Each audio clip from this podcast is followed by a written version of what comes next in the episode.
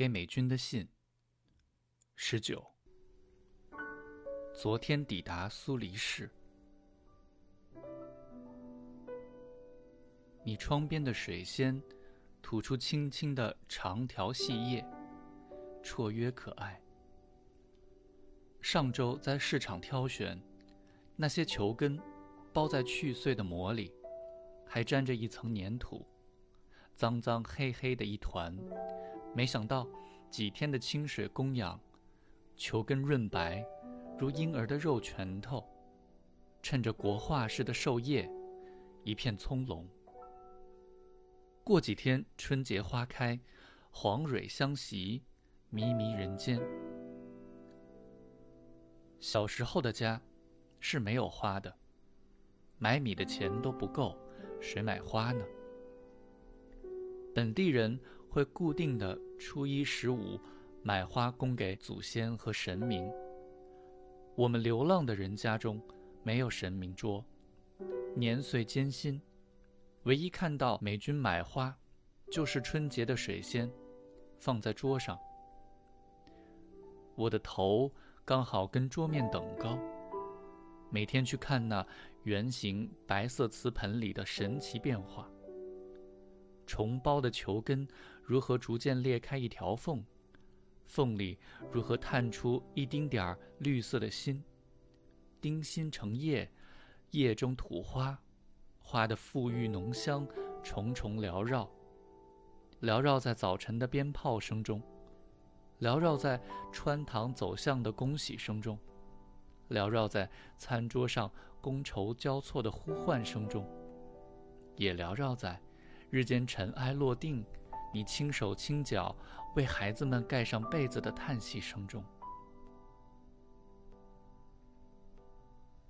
后来在德国看到了欧洲水仙，先是惊艳，怎么花朵比中国水仙大了两倍？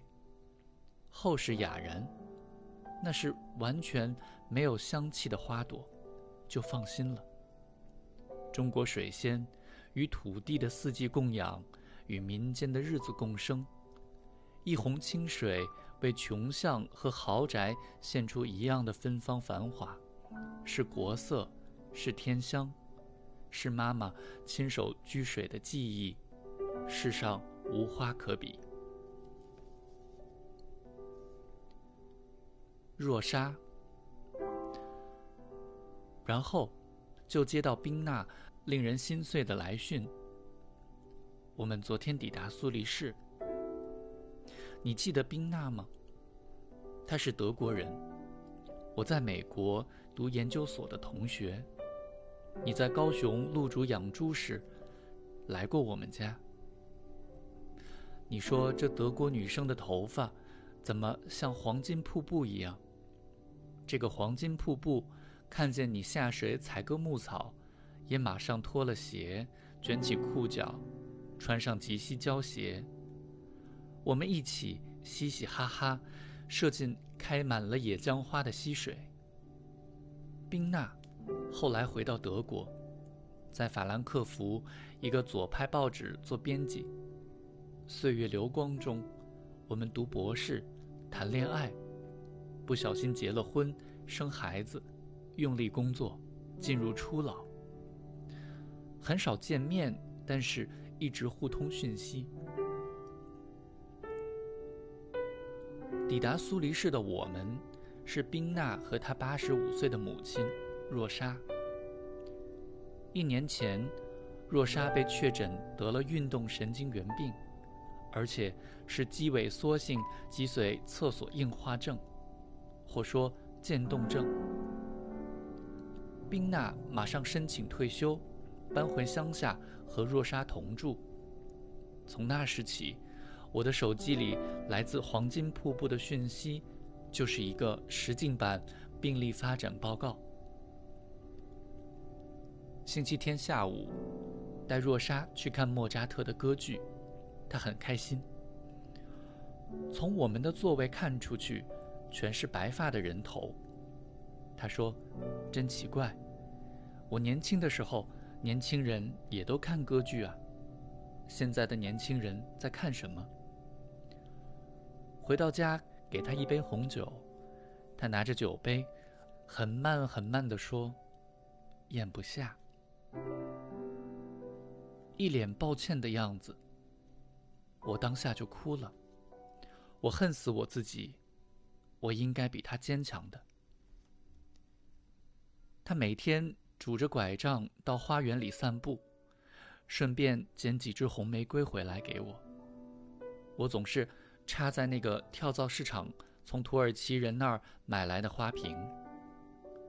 今天他进来的时候没有花，他说手指不听话。若莎打破了一只碗。我走进厨房的时候，看见他坐在地上，背靠着冰箱。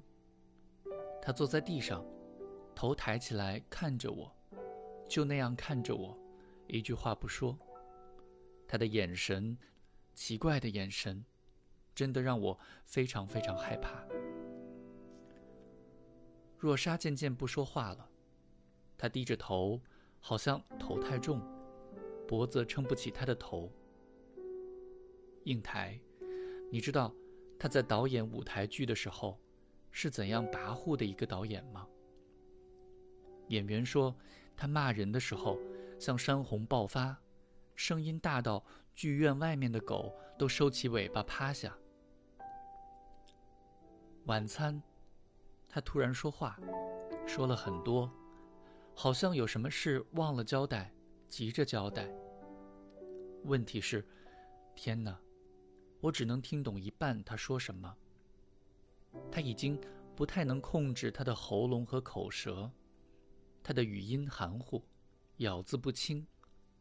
我的好友啊，我的心裂开了。他有很重要的话要跟我说。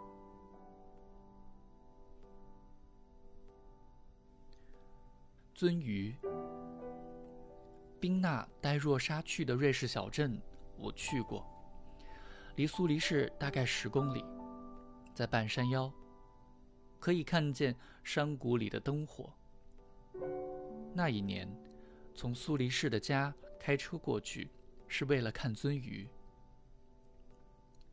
美君，你知道，鳟鱼和你一样，总是想回到它出生的那条江。它们即使到了大海里，即使离开它的原乡千百里，即使他的出江在千百米的高原上，他也要游回故乡，让孩子出生在清静的源溪。安德烈和菲利普玩耍的小溪里，就常常看见鳟鱼洄游。顽皮的男童趴在溪边，眼睛盯着水面，用双手去捧游过的鱼，或者脱下长裤，绑住裤脚，用裤笼去捞。这一带的小镇都是水乡，浅浅的水渠与石板马路平行，行人走路。鳟鱼就在行人的脚边，一阶一阶往上游。我特地去看鳟鱼，却发现那水渠底盘太浅，鳟鱼往上跳的非常辛苦，几乎要搓破肚皮才能往上跃起。二零零四年，科学家正式发现，鳟鱼需要足够的水流，它才能用自己的身体借力使力。几年前，这些小镇特别花了一大笔经费，把水渠加深，水量因而加大。小镇长老们说，这样鳟鱼回老家就有了尊严。这个小镇在一九九八年之后，突然开始来了些不寻常的客人，他们在找回家的路。尊严。冰娜跟我说这事的时候，其实我已经知道一点。今天推若莎的轮椅到花园里晒太阳，她要我摘一朵玫瑰花给她。他低头闻花香，然后很轻很轻地说：“冰娜，带我去苏黎世。”他说的轻描淡写。我听得万箭穿心。你明白苏黎世的意思吗？冰娜，我明白的。一个叫米内利的瑞士律师，在一九九八年成立了一个非营利机构——尊严，专门帮助患有绝症而求死心切的人自己结束生命。大多数的国家不允许协助自杀，瑞士也并不允许。但是，瑞士的刑法一一五条是这么写的：任何出于私利而诱导或协助他人自杀者，处五年以下徒刑。意思就是说，只要不是出于私利，那么协助他人自杀就是合法的了。非盈利的尊严就以会员制开始运作，交一笔会费，提出病历证明。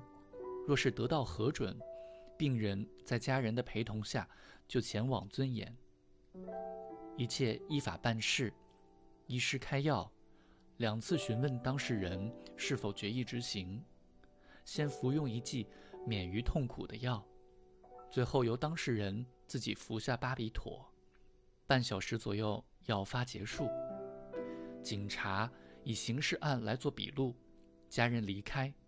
机构负责所有的善后，总花费大概要五十万台币。空白。我该答应他吗？我怎么能答应他？他已经无法进食。我该怎么办？我知道瑞士法律规定，病人必须有自主意识，而且最后那杯药必须他自己动手喝下。别人不能带。我知道若莎担忧，再恶化下去，他就不符合资格了，因为他的手指快要全部不能动了。我怎么办？在德国初次见到若莎的时候，她还不到六十岁，披着一头狂放的卷发，纤细的身材在瑜伽垫上做下犬式。从腰身下面歪过头来看我说：“冰箱里有乳酪葡萄，自己拿来吃。”晚上到废弃电厂改装的剧院去看他导演的现代戏剧。谢幕时，他赤脚从幕后走出来，对鼓掌的观众深深弯腰致谢。黑色的头发像瀑布一样垂下来，垂到舞台地板。我不敢回复宾娜了，因为害怕。我蹉跎着，蹉跎着。晚上关灯前，打开手机再看一次他的讯息，写了几个字，又删除。想象宾娜一定有看见我输入中，却又是一片空白。傍晚，推着美军在街上走，这是一排透天错。华灯初上，但是三楼以上全是黑的。人们当时拼命挣钱买楼，买了三楼，还要在屋顶上违法加盖一层。然而这些楼啊，眼睁睁看着老人凋零了，年轻人出走了，孩子们稀少了，街上没有嬉笑追逐的声音。倒是在一个走廊里，一个小摊。亮着两盏电灯泡，悬在空中，随着冬天的风晃过来晃过去。女人在一块灼热的铁板上煎葱油饼，男人站在她后面，就着一张简易折叠桌，低头揉面。叮一声，讯息进来。我们昨天抵达苏黎世。冰娜，握紧他的手吧。那亲手掬水的记忆，不会忘。